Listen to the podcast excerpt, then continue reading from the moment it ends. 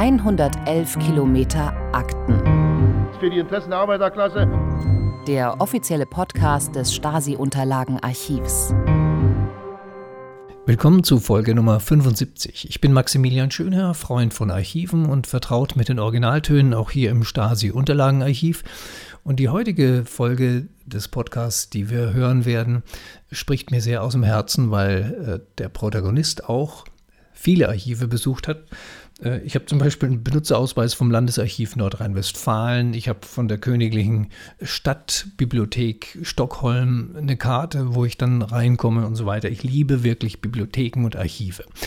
Ja, meine Co-Hostin ist Dagmar Hofestedt. Sie leitet die Abteilung Vermittlung und Forschung im Bundesarchiv Stasi-Unterlagenarchiv.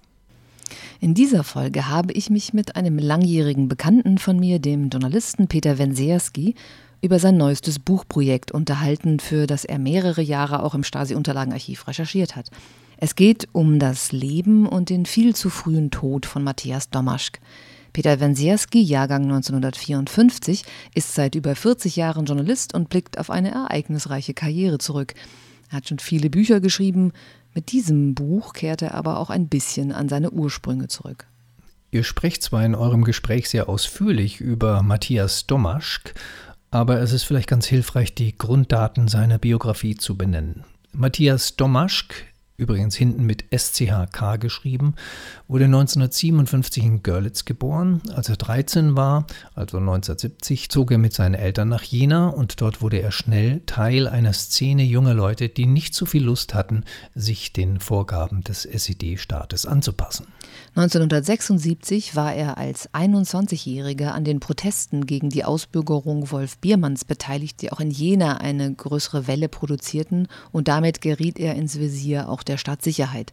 Er reiste in die Tschechoslowakei und nach Polen, wo er sich mit den Oppositionsgruppen traf und das sehr inspirierend fand. Sein politisches Engagement und Interesse führte dazu, dass er vier Wochen vor dem Abitur von der Schule flog. 1977 bis 1979 leistete er dann seinen Grundwehrdienst ab und begann danach einen Job als Maschinist in Jena. Der April 1981 ist dann der Monat, in dem sein Leben ein tragisches Ende findet, und zwar in Stasihaft. Mit einem Freund fährt er an einem Freitagabend, dem 10. April, zu einer Geburtstagsfeier nach Berlin, wo er aber nie ankommt. Die Stasi hat im Hintergrund eine absurde und überdimensionierte Maschinerie in Gang gesetzt, an dessen Ende Matthias Domaschk am Sonntag früh, 12. April 1981, tot in der U-Haft der Stasi in Gera liegt. Diese drei Tage bilden den Rahmen der Geschichte, die Peter Wensierski in seinem Buch erzählt. Warum und wie, das erfahren wir gleich im Gespräch. Zuvor zwei, drei kurze Erläuterungen zu Personen und Begebenheiten. Peter Wensierski erwähnt kurz Rudolf Barrow und Robert Havemann. Die beiden waren bekannte SED-Mitglieder, die aber durch ihr kritisches Hinterfragen der Parteivorgaben in Ungnade fielen. Robert Havemann wurde 1964 aus der Partei ausgeschlossen und war ab Ende 1976 unter Hausarrest gesetzt. Er starb 1982. Rudolf Barrow verfasste 1975 eine Dissertation mit einer fundamentalen Kritik am DDR-Sozialismus, die als Buch unter dem Titel Die Alternative einige Jahre später in der Bundesrepublik veröffentlicht wurde. Dies führte zu seiner Verhaftung und Verurteilung sowie anschließendem Gefängnis. Er wurde 1979 in den Westen entlassen, wo er weiterwirkte und 1997 starb. Auch Roland Jahn wird erwähnt. Er war ein Freund von Matthias Domaschk. Sie kannten sich über die vorher schon beschriebene Jenaer Szene. Der Tod von Matthias Domaschk spielte auch im Leben Jahns eine entscheidende Rolle. Viele Jahre später, nach Ausbürgerung in den Westen und einer Journalistenkarriere, wurde er 2011 der dritte und letzte Bundesbeauftragte für die Stasi-Unterlagen, bevor das Stasi-Unterlagenarchiv dann 2021 ins Bundesarchiv überging. Und hier dann die Verbindung. Roland Jahn und Peter Wensierski waren lange Jahre bei der ARD-Fernsehsendung Kontraste tätig, wo ich beide als junge Journalistin kennenlernte und mit ihnen arbeitete. Peter Wensierski erwähnt in eurem Gespräch den Hausbuchführer. In der DDR wurde in jedem Haus eine Akte geführt, in der der Hausbuchführer neben den Mietern auch Besucher notieren musste, die dann länger als drei Tage zu Gast waren, auch Westbesuch, nicht nur Westbesuch. Dann ist von Entwicklungen in Prag die Rede. Damit ist der sogenannte Prager Frühling 1968 gemeint, eine Bewegung, die von sowjetischen Panzern niedergeschlagen wurde. Und Jack Kerouac war ein US-Schriftsteller, dessen Gedichte mit der Beat Generation verbunden sind. Auch er wird in unserem Podcast heute erwähnt. Und vielleicht ganz kurz noch die Abkürzung FDJ, äh, die erwähnt wird, die von der SED-gesteuerte Jugendorganisation der DDR, die Freie Deutsche Jugend. Quasi als Alternative dazu gab es in der evangelischen Kirche die Bewegung der jungen Gemeinden, in der junge Menschen, die sich nicht in staatlichen Jugendtreffs finden wollten, einen Ort zum Austausch fanden. Das wurde dann wiederum kritisch von der Stasi beäugt und bespitzelt. Wenn wir FDJ schon erklären, müssen wir dann SED auch noch erklären? Die Sozialistische Einheitspartei Deutschlands SED. Dann starten wir mit Folge 75 des Podcasts des Stasi-Unterlagenarchivs.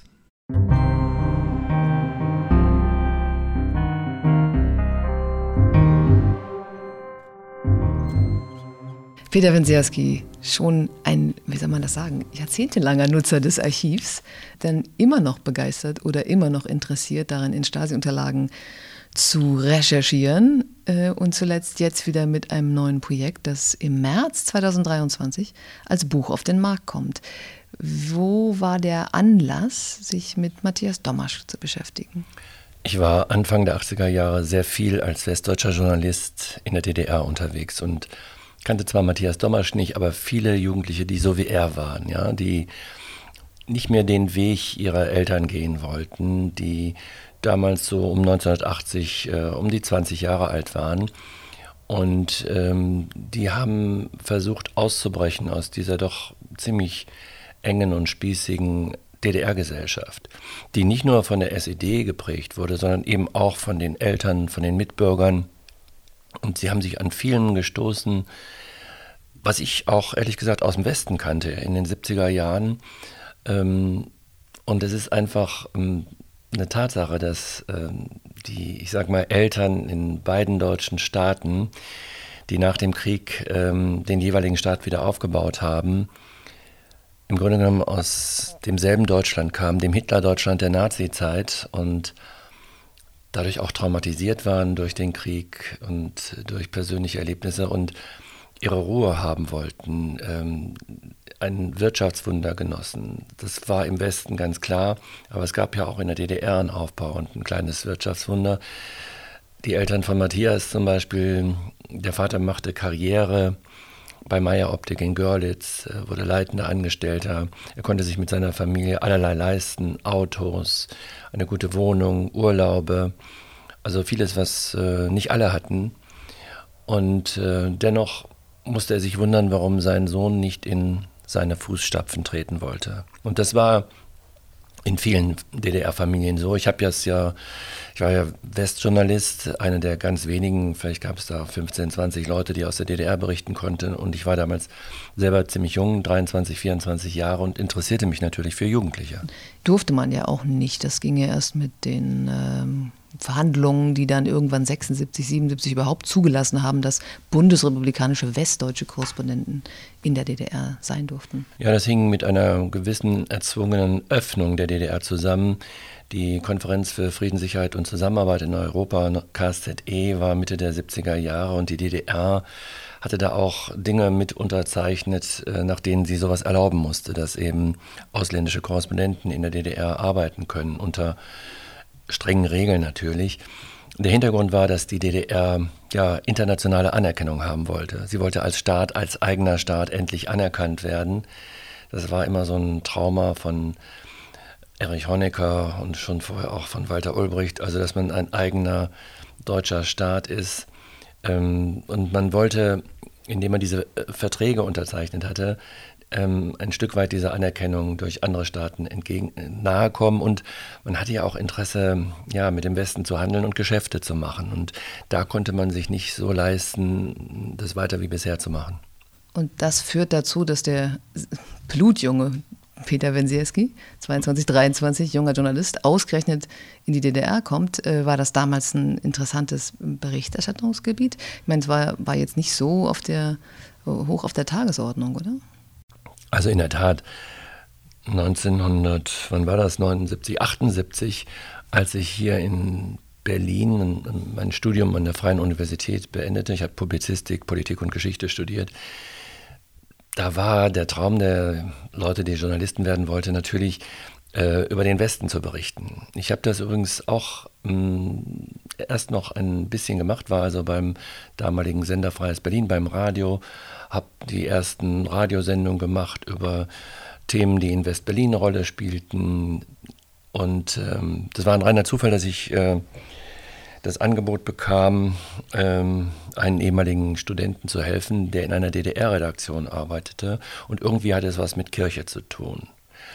Und ähm, das war so, dass der Dozent damals bei uns in den Flur hinaustrat und sagte, hier ähm, ist die Telefonnummer, hat jemand Interesse da mitzumachen? Ich stand mit einigen anderen zusammen und die wendeten sich, also Kirche und DDR ging gar nicht, ja. Das war jetzt echt nicht der Traum.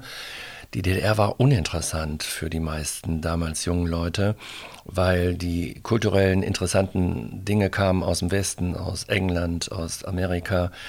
Die DDR hatte abschreckende Grenzen. Äh, es war vieles nicht erlaubt. Fahrten nach drüben blieben für die meisten Leute uninteressant.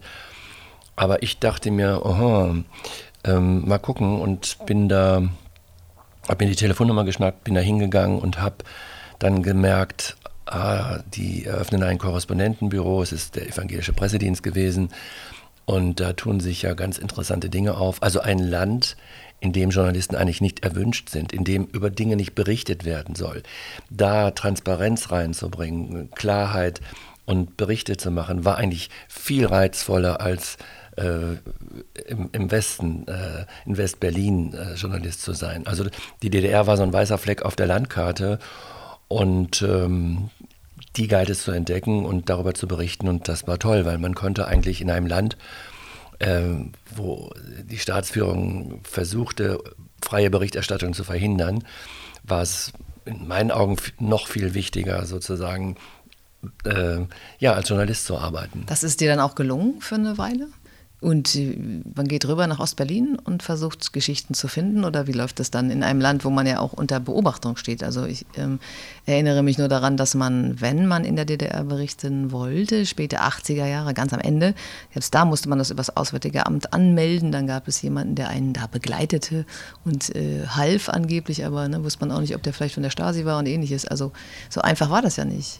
Naja, es war schon äh, was Besonderes, dass ich äh, für den evangelischen Pressedienst berichtet habe. Das heißt, heißt, ich stand ein bisschen auch unter diesem Schutzschirm der Kirche, genauso wie die Jugendlichen, die sich in der jungen Gemeinde getroffen haben und alle Umweltgruppen und Friedensgruppen, die sich am Rande der Kirche getroffen haben, auch dort ihren Schutz gefunden hatten in der DDR.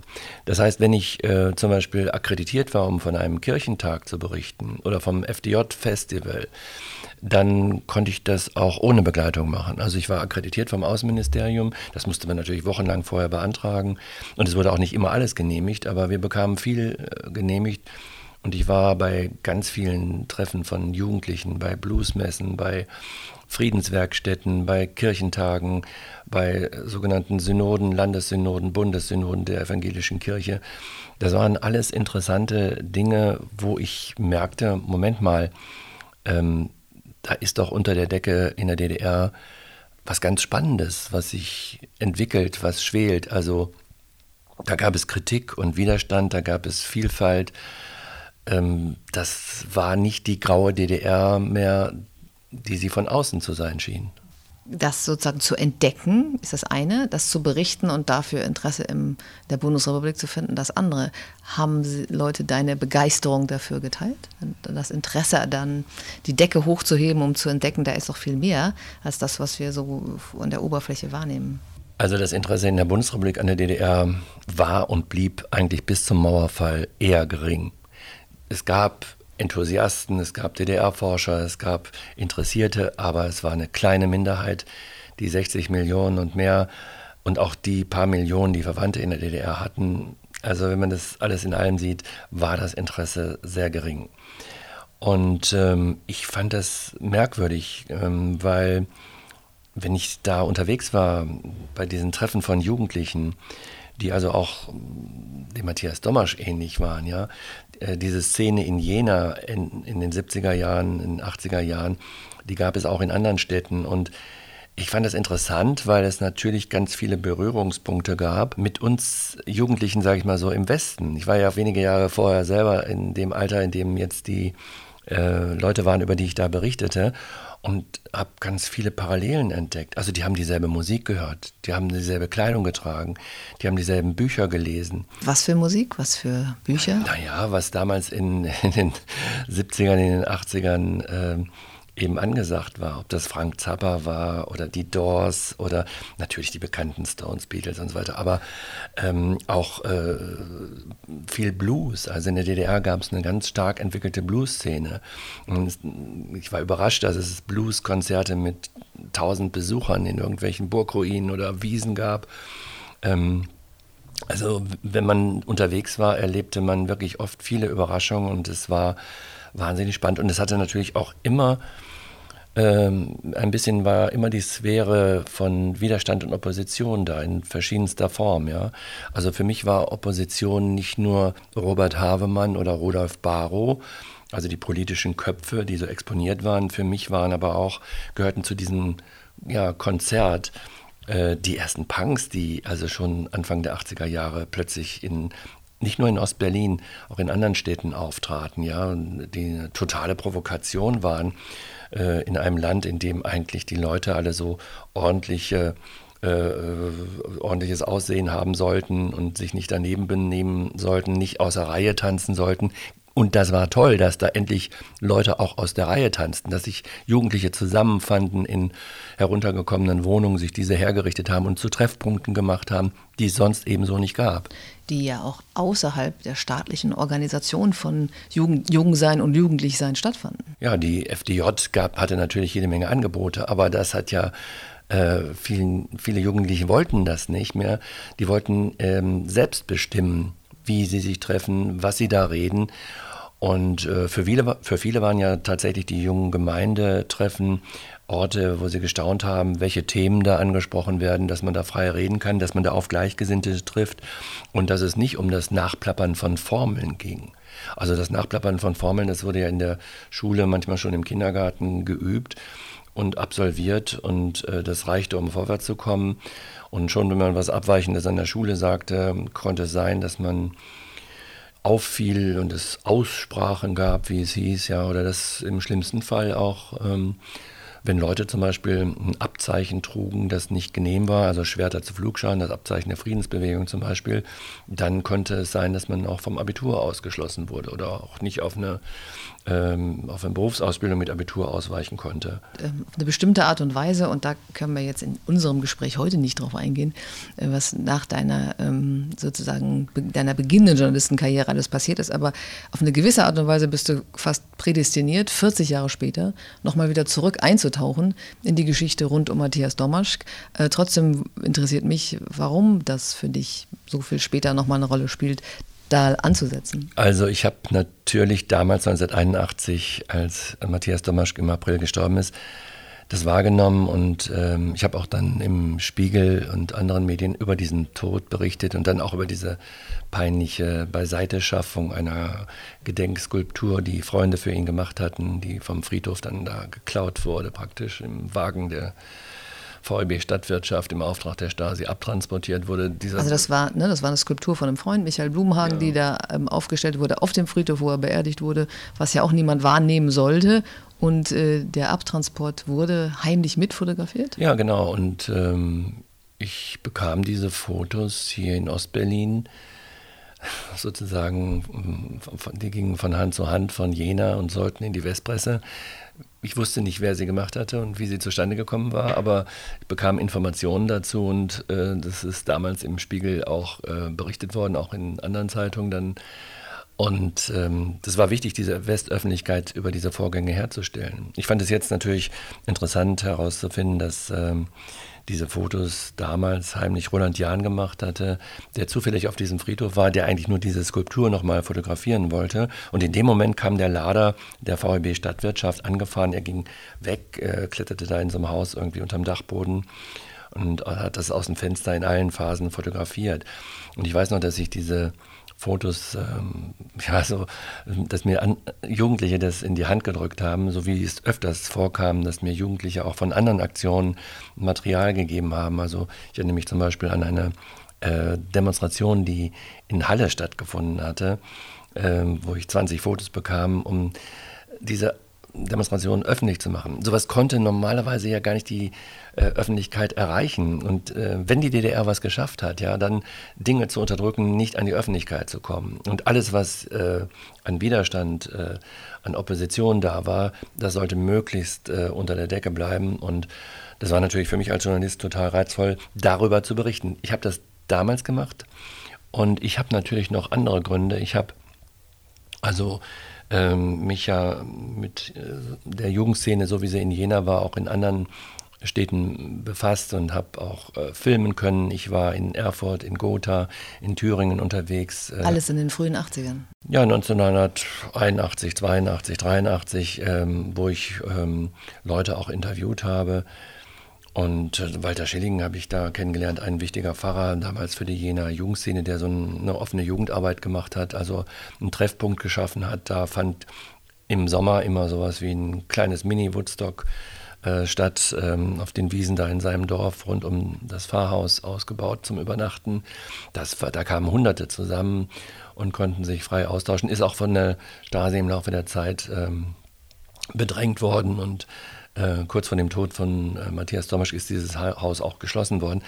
Aber ich habe auch später, als ich ähm, in der Kontraste-Redaktion arbeitete, natürlich über Jena mit meinem Kollegen gesprochen, der dann äh, in die Redaktion kam. Das war auch Roland Jahn, der ja aus Jena äh, ja, zwangsweise aus rausgeschmissen wurde. Und äh, wir haben uns jahrelang. 1983. Ja, 1983. Also, das sind die äh, Demonstrationen auch in Folge der Entwicklung in Polen, in Folge des Todes von Matthias, äh, die da passiert sind, die Jener Friedensgemeinschaft. Also, die Proteste haben ja danach nicht abgerissen.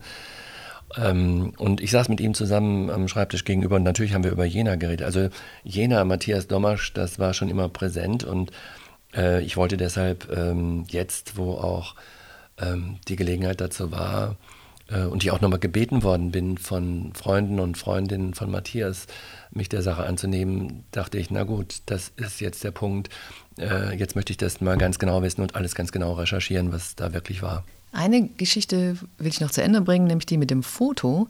Also du bekommst in Ostberlin oder bei einer Reise nach Jena 1981 ein paar Fotos in die Hand gedrückt von einer Skulptur, die auf einem Friedhof abtransportiert wird zu dem Zeitpunkt war der Tod von Matthias Domaschik schon im Westen bekannt oder noch nicht? Und wie, wie recherchiert man dann unter den Bedingungen äh, und sagt, aha, das ist nicht einfach nur ein Abtransport von der Skulptur, die jetzt in die Werkstatt geht, sondern da hängt eine ganz andere Geschichte dran? Naja, ich bekam damals, ähm, als ich beim Evangelischen Pressedienst arbeitete, sehr viel Material auf meinen Schreibtisch, auch internes der Kirchen in der DDR. Also ich bekam die Kirchenleitungsprotokolle, ich bekam die Protokolle der Konferenz der Kirchenleitung, vieles interne Material und hatte natürlich auch ständig Austausch und Gespräche. Ich war fast jeden zweiten Tag in der Zentrale des DDR-Kirchenbundes in der Ostberliner Auguststraße, ja, da Ecke Tucholsky-Straße, wo heute das Leben tobt. Das war damals eine tote Ecke. In irgendeinem Hinterhof war die Zentrale der evangelischen Kirche und da ging ich dann von der vom Erdgeschoss bis unterm Dach äh, habe ich einen halben Tag verbracht, um mit Leuten zu reden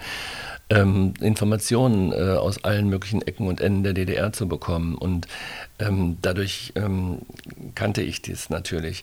Ich hatte ein Erlebnis äh, damals bei einer Landessynode in Halle. Ähm, da war ich der einzige zugelassene Westjournalist. Und ich kam da an und ging in diesen Raum rein, also wo die äh, Vertreter der verschiedenen Orte da äh, waren und äh, man nahm mich irgendwie an die Hand und sagte mir, man müsse mir dringend was erzählen. Also ein so ein Kirchensuperintendent. Wir gingen raus, er nahm mich raus und wir gingen äh, lange um die Kirche und er erzählte mir irgendwas, wo ich mich fragte, das ist doch jetzt alles eigentlich gar nicht so wichtig. Und so nach 20 Minuten, gut 20 Minuten, eine halbe Stunde, gingen wir wieder rein. Äh, dann konnte ich der Synode zuhören. Ja, was, was war das? Ja? Ich habe es dann später erst erfahren. In dieser Zeit wurde auf dieser, dieser Kirchenversammlung darüber gesprochen, dass zwei Minderjährige, die waren 15, 16, versucht hatten, in den Westen abzuhauen, über Magdeburg im Interzonenzug einfach eingestiegen sind und da sich versteckt hatten, gefasst wurden und die waren verhaftet und einer von den beiden, ich weiß nicht mehr das genaue Alter, 13, 14 vielleicht auch, hat sich dann umgebracht nach der Verhaftung in den Händen der Staatssicherheit. Und äh, ich war schon entsetzt darüber, dass die Kirche, also dieser Kirchenmann auch mich als Westjournalisten da rausgeholt hat, damit ich von dieser Geschichte nichts mitbekomme. Und das ging ja nicht um mich, sondern diese Geschichte sollte nicht an die Öffentlichkeit. Und da hat sich jemand zum Gehilfen gemacht des Staates, der eben all diese Dinge nicht an die Öffentlichkeit bringen wollte. Und das auch geschafft hat, ja. Also, du hast es ja trotzdem erfahren. Ja, aber viel später, viel später erst. Ja. Also ähm, das äh, fand ich sehr perfide und mh, mm, ich finde schon äh, wichtig, dass auch heute ist es einfach wichtig, ja, wenn wir an den Iran denken, an China denken, an die Türkei denken, dass Journalisten wirklich äh, berichten können, was dort wirklich los ist und das ist oft sehr schwierig in autoritären Regimes und die DDR war es eben auch. Ein System funktioniert eben nicht nur, weil es Stasi gibt oder Partei, sondern es müssen schon auch noch eine Menge Leute mehr mit akzeptieren, dass es so funktionieren soll, wie die, die in der Macht sind, es verlangen. Das war für mich überraschend bei der Recherche jetzt für dieses Buch festzustellen, dass es eben nicht nur die Stasi gab und gibt, die da ähm, schaltet und waltet, sondern dass ähm, so ein Apparat ja, mit 100.000, äh, fast 100.000 Hauptamtlichen nur funktionieren kann, wenn er mit den sogenannten Kräften des gesellschaftlichen Zusammenwirkens ähm, zusammenarbeitet.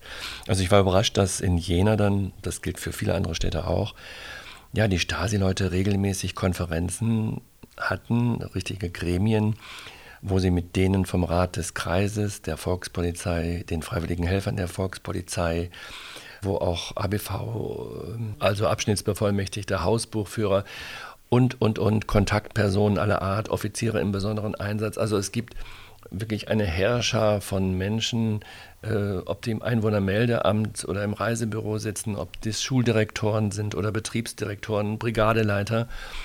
Es haben wahnsinnig viele, ohne direkt Stasi-Mitarbeiter oder inoffizielle Mitarbeiter zu sein, praktisch äh, zusammengewirkt, um anderer Leute Lebenswege kaputt zu machen, um andere Leute daran zu hindern, in dieser Gesellschaft mitzuwirken. Kurzum, sie haben sich eigentlich an der Unterdrückung ihrer Mitbürger beteiligt. Das ist für meinen Geschmack in den letzten 30 Jahren seit dem Fall der Mauer kaum thematisiert worden. Und äh, das geht doch erschreckend tief. Ähm, und die Stasi wäre eigentlich machtlos gewesen, hätte sie nicht dieses Hinterland im eigenen Volk, im eigenen Land gehabt, mit dem sie da zusammenarbeitet. Also das habe ich gerade bei der Recherche jetzt für dieses Buch über Matthias Dommasch gesehen. Sie hören 111 Kilometer Akten. Den offiziellen Podcast des Stasi-Unterlagenarchivs. Ist ja nicht so, dass nicht schon viele vorher angefangen hätten, sich mit dem Fall zu beschäftigen. Peter Wenserski kommt vor zwei Jahren nochmal hierher und sagt, ich lege nochmal los. Und wir haben diese Recherche, die ist ja dann sehr aufwendig geworden, nochmal ganz neu angelegt. Was war für dich denn wichtig im Zugriff auf die Unterlagen und wie hat sich das entwickelt? Weil das ist ja ein Archiv, gerade weil es die Überlieferung oder die Unterlagen der Stasi sind, die sind ja nie so angelegt worden, ähm, dass die gedacht haben, irgendwann liest das mal jemand. Und es ist ähm, Beschreibung der Arbeitszusammenhänge, der Gedankengänge der verschiedenen Abteilungen. Ähm, aber wo hast du angefangen und wie hat sich sozusagen das Feld auch verändert im Laufe der Recherchen? Also vorhin äh, ist ja ein Satz gefallen, äh, dass ich mich da begeistert hätte für Stasi-Aktenlektüre.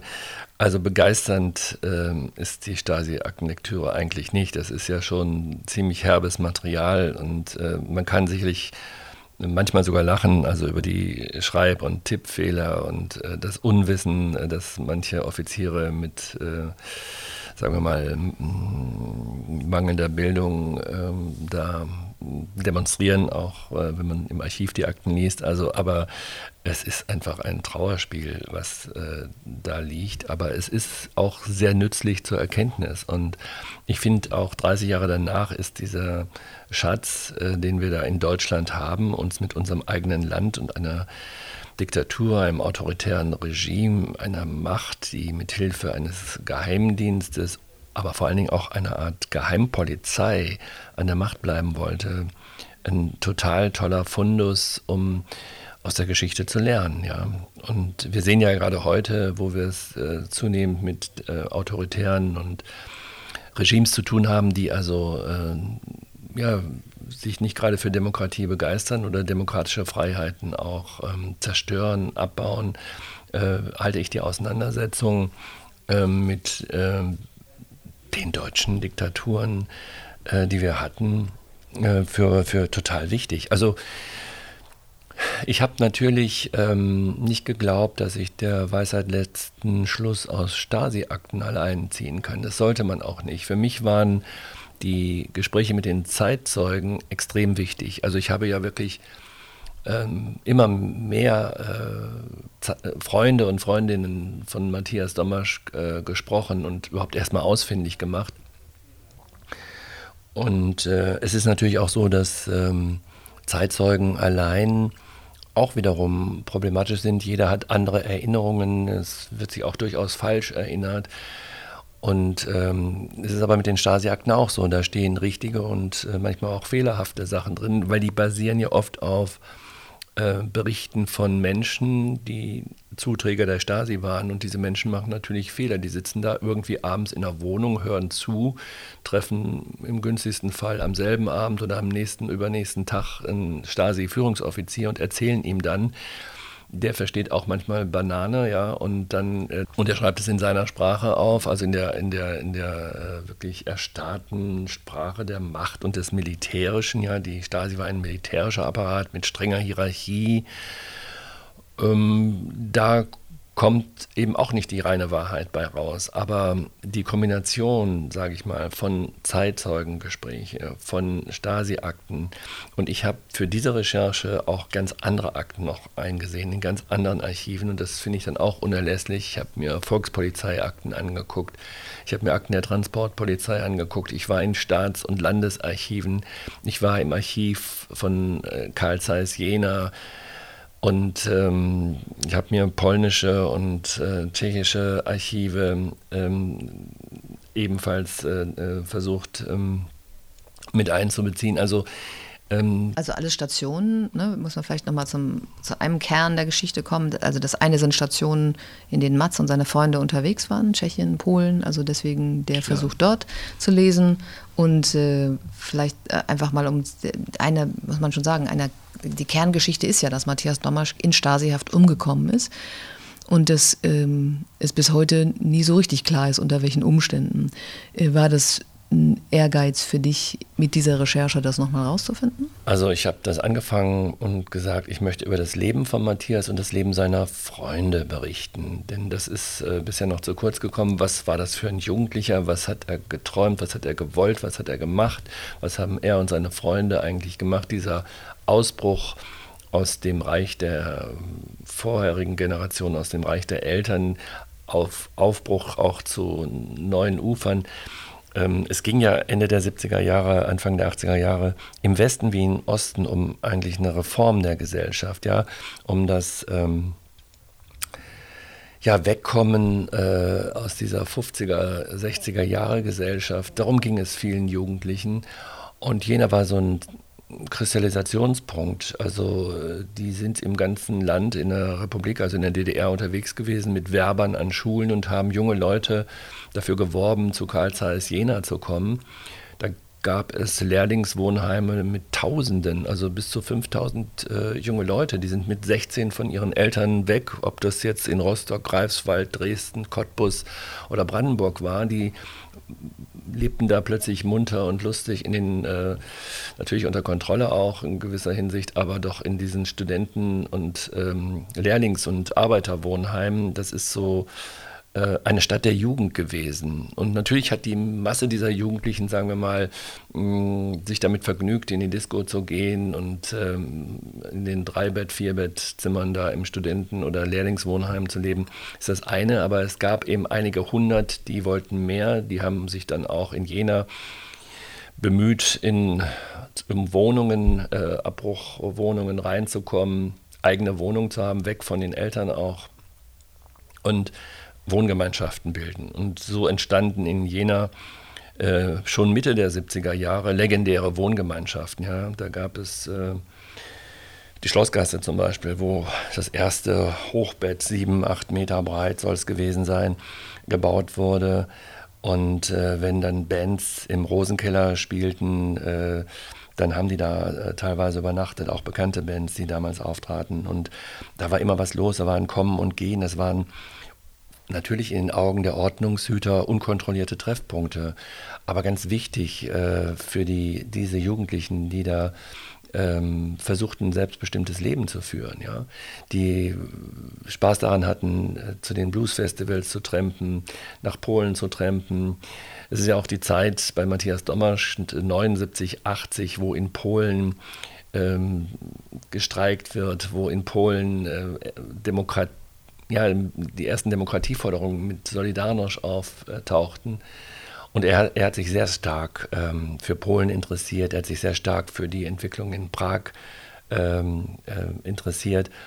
Und da war er nicht mit allein. Also diese Jugendlichen in Jena, ähm, die da sozusagen auch sich untereinander erkannten, ja, die lange Haare hatten, Parkers trugen, Jesuslatschen, ähm, die haben sich auch DDR-weit vernetzt. Das blieb ja nicht da auf einen Ort äh, bezogen, sondern äh, wenn ein Konzert in äh, Erfurt war, dann hat man auch dort bei irgendwelchen Leuten übernachtet. Wenn eins in Dresden war, dort äh, Leute kennengelernt oder gefragt. Das ging auch so. Das ist heute alles vielleicht ein bisschen unvorstellbar. Es gab keine Telefone, es gibt äh, ja, keine Mobilfunk, nichts. Ja, man hat es aber trotzdem geschafft, sich vielleicht sogar noch viel besser zu vernetzen und ähm, Leute kennenzulernen. Und wenn die dann nach Jena kamen, haben die dort gepennt. Wenn man nach Leipzig kam, da.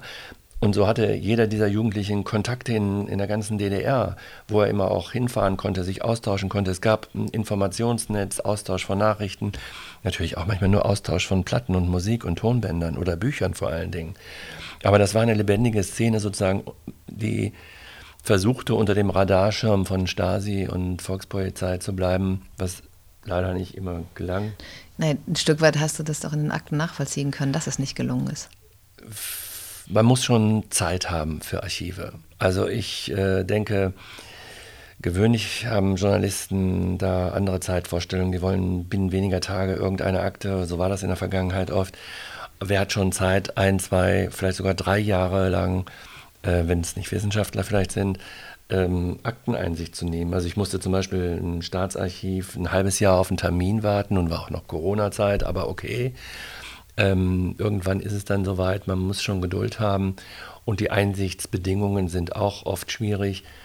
Also das ist ein eigenes Thema. Äh, die Arbeit in Archiven ähm, orientiert sich nicht zuerst an der politischen, am politischen Ziel der Aufarbeitung, sondern in erster Linie am Datenschutz.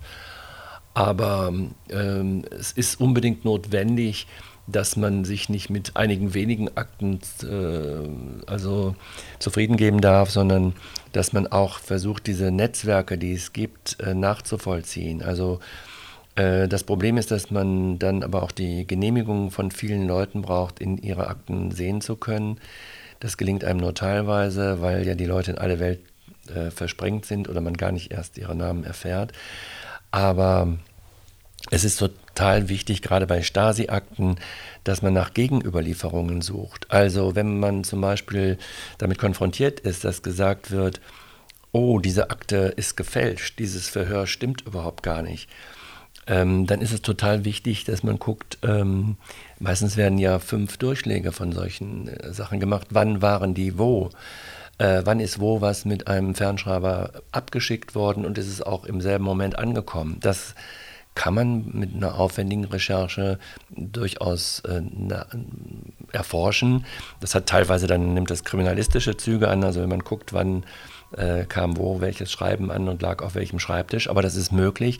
Und erst durch dieses äh, Gesamtbild ähm, kriegt man ein Gefühl dafür, äh, was stimmt an der Akte, äh, wofür würde sie geschrieben, für wen, von wem äh, mit welchem Inhalt und was können Zeitzeugen, die dabei waren, vielleicht berichten.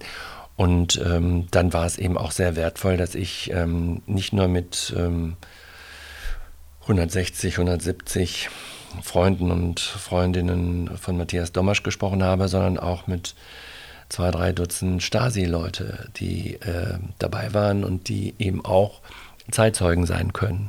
Oh, naja, sind sie in jedem Fall. Sie haben ja die Akten geschrieben. Also sie haben die Zeit ja sogar festgehalten. Sie haben gehandelt in der Zeit. Nun gelten Stasi-Leute nicht per se in der Öffentlichkeit als die glaubwürdigsten, wenn sie was erzählen. Aber sie, äh, wenn sie was erzählen, kann man das natürlich auch immer abgleichen mit Akten, abgleichen mit den Erzählungen anderer Zeitzeugen, abgleichen mit den Erzählungen anderer Stasi-Offiziere. Also es äh, äh, empfiehlt sich auch mit mehr als ein, zwei oder drei zu sprechen. Das Lustige ist ja, dass das sogar eine Strategie der Stasi selbst war, dass sie an bestimmten Punkten mehrere IM eingesetzt hat, um das miteinander vergleichen zu können, ob das, was sie jeweils äh, mitbringen an Informationen auch stimmt. Also es ist ja so, dass man als Journalist auch bei einer Recherche immer mit mehreren Leuten und mehreren Quellen, wie es so schön heißt, sprechen muss. Ja, das äh, reicht nicht wie in diesen äh, Hollywood-Filmen, dass man zwei Quellen braucht, die irgendwas behaupten, wo man nicht mal eine schriftliche Unterlage hat und dann haut man das in der New York Times oder so raus, wie es in manchen Hollywood-Filmen gezeigt wird.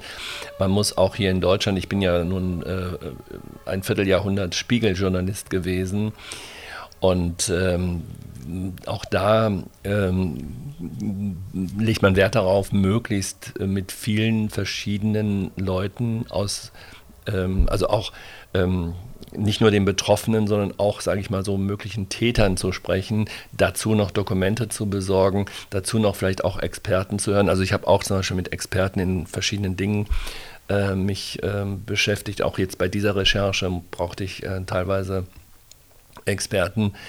Also erst in, Was sind für Experten? Naja, Gerichtsmediziner und äh, Polizisten. Ähm, ich habe mich ähm, viel beschäftigt mit ähm, seltsamen Themen. Äh, äh, man muss sich schon auch mit ähm, also Themen rund um den Tod äh, beschäftigen, wenn man einen Tod aufklären will.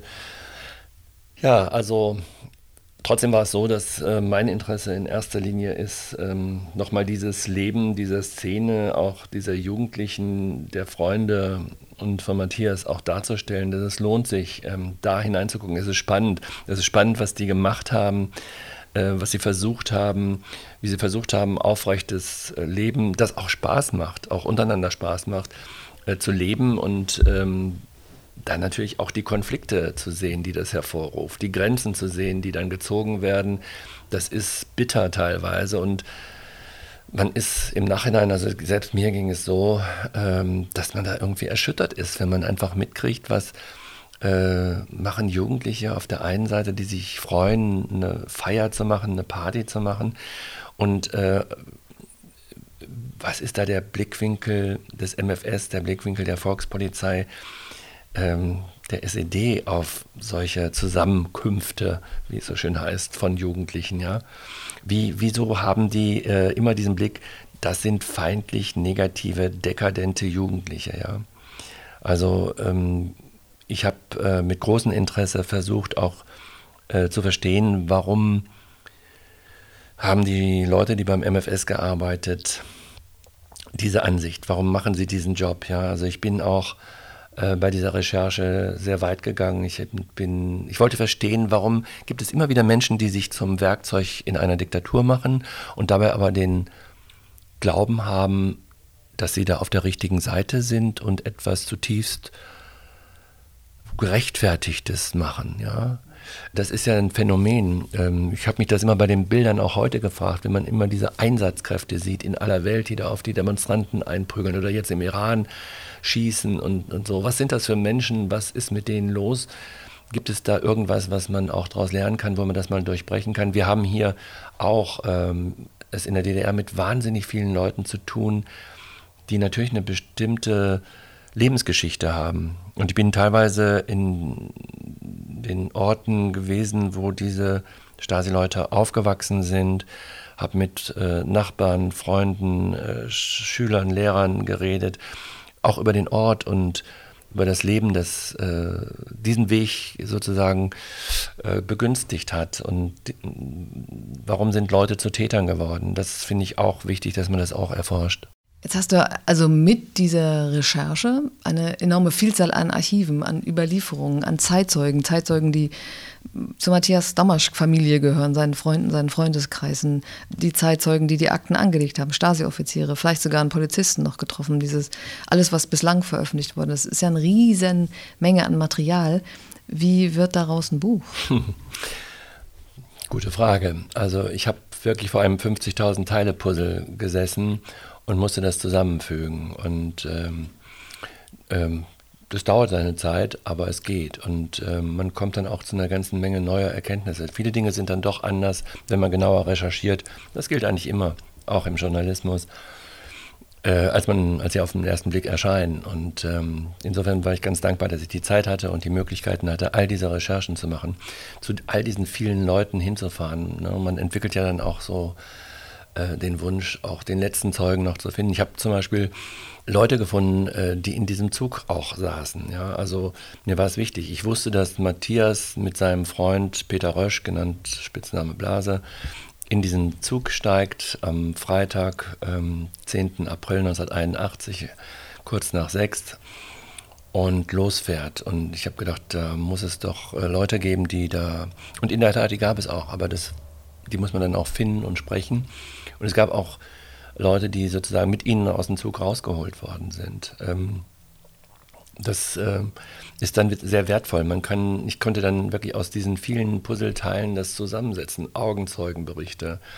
Es gab ähm, Protokolle, also Gedächtnisprotokolle von seinem Freund äh, Peter Rösch, der damals schon drei, vier Tage danach, ähm, was Gott sei Dank durch diesen Pfarrer Walter Schilling animiert, das zu Protokoll gegeben hat, was er erlebt hat. Und da ließ sich viel mehr rekonstruieren, äh, als man dachte. Du hast ja eine Leseprobe mitgebracht, wenn du möchtest, vielleicht ja, auch abschließend man, mal, ne, weil ich glaube, ähm, so viel kann man schon über das Buch sagen oder ohne zu viel zu verraten, dass es eine Art Rekonstruktion wird eines Lebens, das eben in, einer, ähm, in einem Stasi-Gebäude endet, tödlich endet ähm, und in dem einfach enorm viel verschiedene Perspektiven aufeinandertreffen, um diesen, dieses, ähm, ja, dieses Leben auch zu würdigen.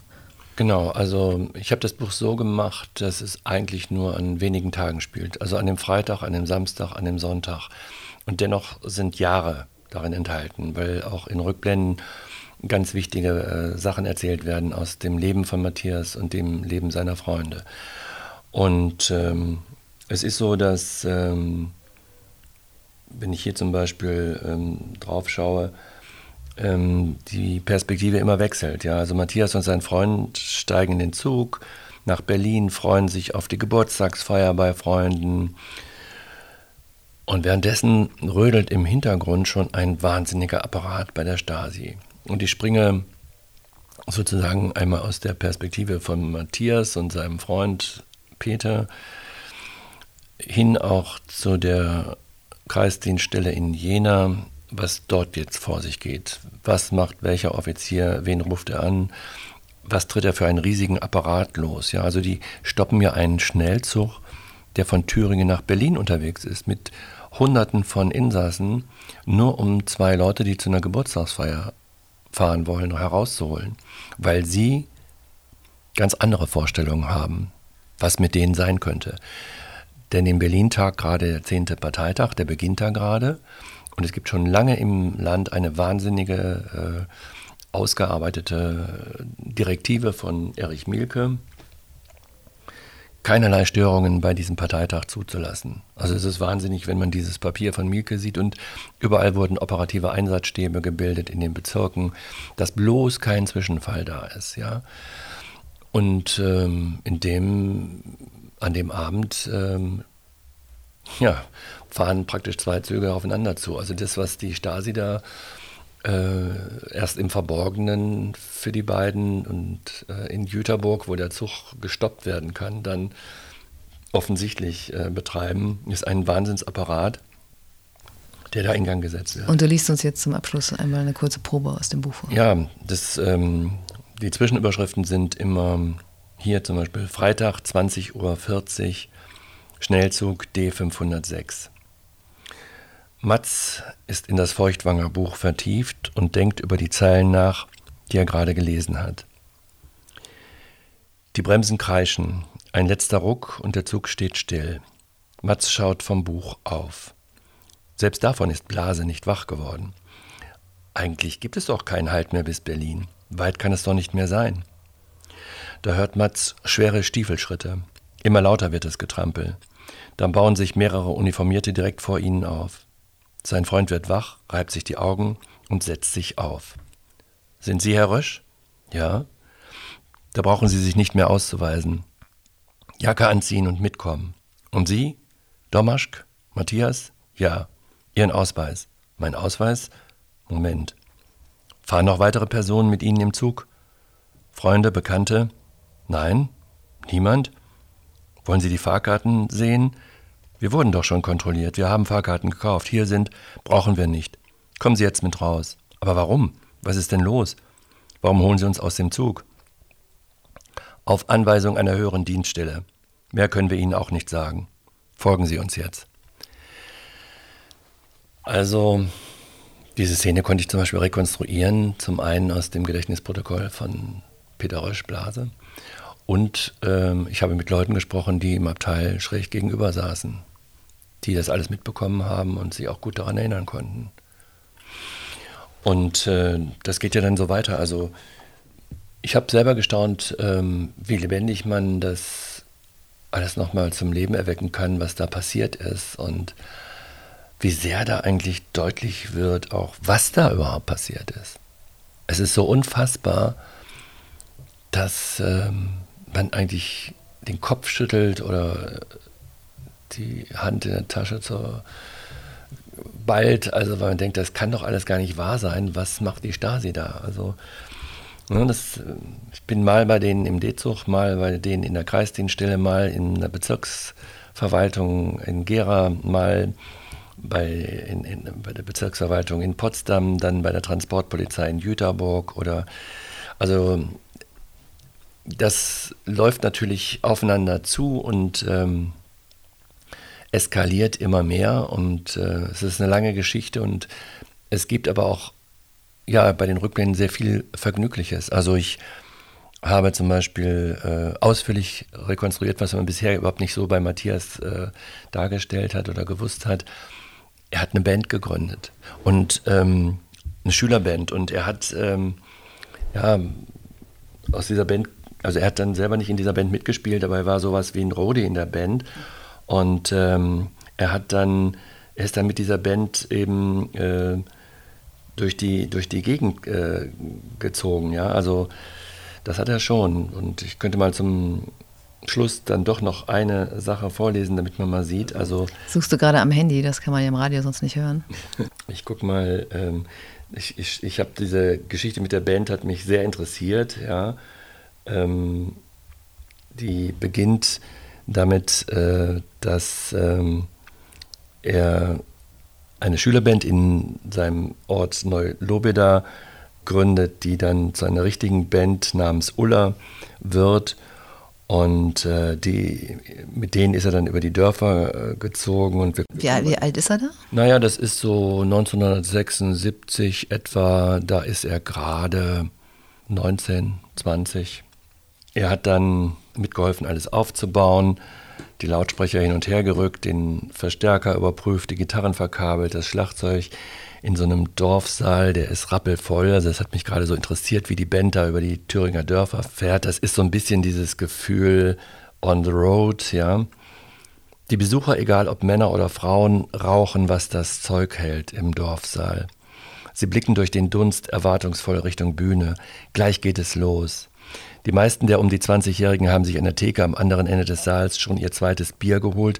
Einige sind beim dritten oder vierten vielleicht.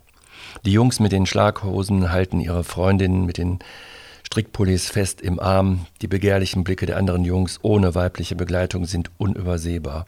Es wird gerufen, geschwatzt, geflirtet, getrunken, gequalmt und gleich wollen sie endlich lostanzen. So viel Zeit bleibt ja nicht mehr. Um halb zwölf ist Schluss, dann müssen alle raus. Wer kein Moped hat, um halb besoffen nach Hause zu fahren oder sonst nicht mehr heimkommt, wird vielleicht in, die nächste, in der nächsten Scheune schlafen. Mats hockt am Rand der Bühne auf einer Holzkiste, ein Bier in der Hand, eine Karo im Mundwinkel. Lässig. Links und rechts vor der Wand zwei DDR-Fahnen im Ständer. Pflichterfüllung. Direkt über der Theke am anderen Ende des Saals ein Stoffbanner mit der Losung So wie wir heute arbeiten, werden wir morgen leben. Direkt darunter holen sich die Leute ihr Bier nach. Mats muss grinsen. So wie wir heute trinken. Moment, wo sind wir heute nochmal? Im Dorfsaal, aber in welchem? In Mellingen, Kahler, Stadtroda? Egal. Ein wilder Sommer 1977, in dem er mit Ulla über die Dörfer zieht, von Thüringen bis ins Erzgebirge. Nächste Woche fahren sie an die Ostsee mit Billy Jens, Jochen, Moses, Ecki. Er liebt dieses Rumtouren, on the road, unterwegs. Sie haben es alle gelesen in Jena, dieses Buch von Jacques Kerouac. Ja, das äh, nimmt noch ein wildes Ende in diesem Dorfsaal, aber das kann man dann lesen, wenn das Buch Jena Paradies, die letzte Reise des Matthias Domaschk am 15. März erscheint. Vielen Dank, Peter Wenzerski, für Einblicke in ein sehr aufwendiges Projekt mit einer sehr spannenden Geschichte. Ich freue mich drauf. Danke für die Einladung.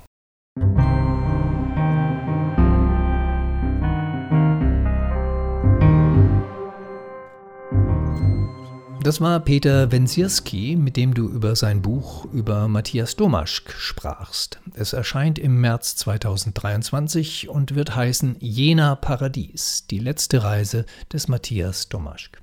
Unser Podcast endet wie immer mit einer akustischen Begegnung mit dem riesigen Audiopool des Stasi-Unterlagenarchivs. Und wie immer ohne inhaltlichen Zusammenhang zu dem, was wir vorher besprochen haben. Mein Name ist Elke Steinbach und ich kümmere mich mit meinen Kolleginnen und Kollegen um die Audioüberlieferung des MFS. 1978 wurde in der Schule die Wehrerziehung für Schüler der 9. und 10. Klassen obligatorisches Schul- und damit Pflichtfach. Es konnte nicht verweigert werden, weil in der DDR der Wehrdienst nicht verweigert werden konnte. Eltern, die dennoch versuchten, für ihre Kinder eine Freistellung zu erreichen, gerieten sehr schnell auch in das Visier der Stasi, wenn sie es nicht schon längst waren. Im Bestand der Bezirksverwaltung Dresden findet sich der Bericht des IM Hans-Martin aus Görlitz über die Probleme bei der Einführung des Fachs Wehrerziehung an seiner Schule. Einerseits war es schwierig, pädagogisch geeignete Lehrer zu finden. Andererseits hatte die Übernahme der Aufgabe weitreichendere Konsequenzen, als sich nur mit dem neuen Lehrstoff zu beschäftigen. Von der Kassette, die über 102 Minuten lang mehrere Berichte verschiedener EM aus dem Raum Görlitz enthält, hören wir 3 Minuten 20. An zwei Stellen habe ich einen Namen anonymisiert. Welcher Auffassung die Mitgenossen waren, erfahren wir am Ende leider nicht, weil die Aufnahme abbricht. Es machte große Schwierigkeiten, überhaupt die Kader für diesen Unterricht zu finden. Es wurden in unserem Kreis zwei Kader zunächst aus dem Haus der Pioniere dafür gewonnen. Das waren Pädagogen, die in einer außerunterrichtlichen Einrichtung arbeiteten, aber da keine anderen Lösungen äh, vorlagen, wurden, wurden diese Kader, die auch sofort bereit waren, dafür gewonnen. Der dritte Kader, Genosse wurde uns über die Bezirksabteilung zugewiesen. Die Direktive sagt, dass länger dienende Offiziere, Berufsunteroffiziere dafür in Frage kommen und damit sind so objektiv die Probleme deutlich gemacht, dass in den meisten Fällen die Genossen ohne pädagogische Erfahrung, ohne vorherige Unterrichtsarbeit in diese Aufgabe hineinkommen und es ein längerer Prozess sein wird, sie für einen qualitativ hohen Unterricht zu befähigen. Die augenblickliche Belastung der Lehrer für Wehrerziehung ist noch relativ gering, da in diesem Jahr wir mit dem Unterricht nur in den neunten Klassen beginnen und erst im nächsten Schuljahr die zehnten Klassen dann einbezogen sind. Und auch die Aufgabenstellung des Ministeriums über den Unterricht hinaus von uns erst noch richtig in den Griff bekommen werden muss und die Genossen sich den weiteren Aufgaben außer dem Unterricht, wie zum Beispiel die Organisierung der Lager für Zivilverteidigung, des Wehr Erziehungslager, der DRK-Ausbildung und anderer Aufgaben mehr äh, sich hinwenden müssen. Die kadermäßige Absicherung war auch verbunden mit einer Bereitschaftserklärung der Lehrer für Wehrunterricht, die Beziehung zu Bürgern der BRD abzubrechen. äh, diese Erklärung unterschrieb auch Genosse.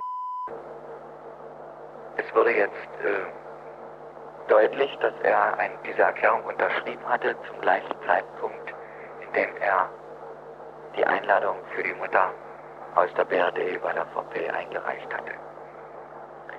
Dieses Verhalten spielte in den Parteiversammlungen, Parteileitung in den letzten Wochen in Abteilung Volksbildung eine Rolle. Dass er äh, äußerte, dass er das feste Ziel hatte, bei dem Besuch der Mutter die Beziehungen abzubrechen. In der Parteiversammlung unserer PO gab es zu, dieser, zu diesem Sachverhalt heftige Diskussionen. Viele Genossen äh, erläuterten ihm, dass er A unterlassen hat, das offen und ehrlich mit den Genossen der Parteileitung zu besprechen. Und B, ihm auch gesagt wurde, dass man die Auffassung haben muss, da er die Unterschrift so schnell leistete, dass das nie sein Ziel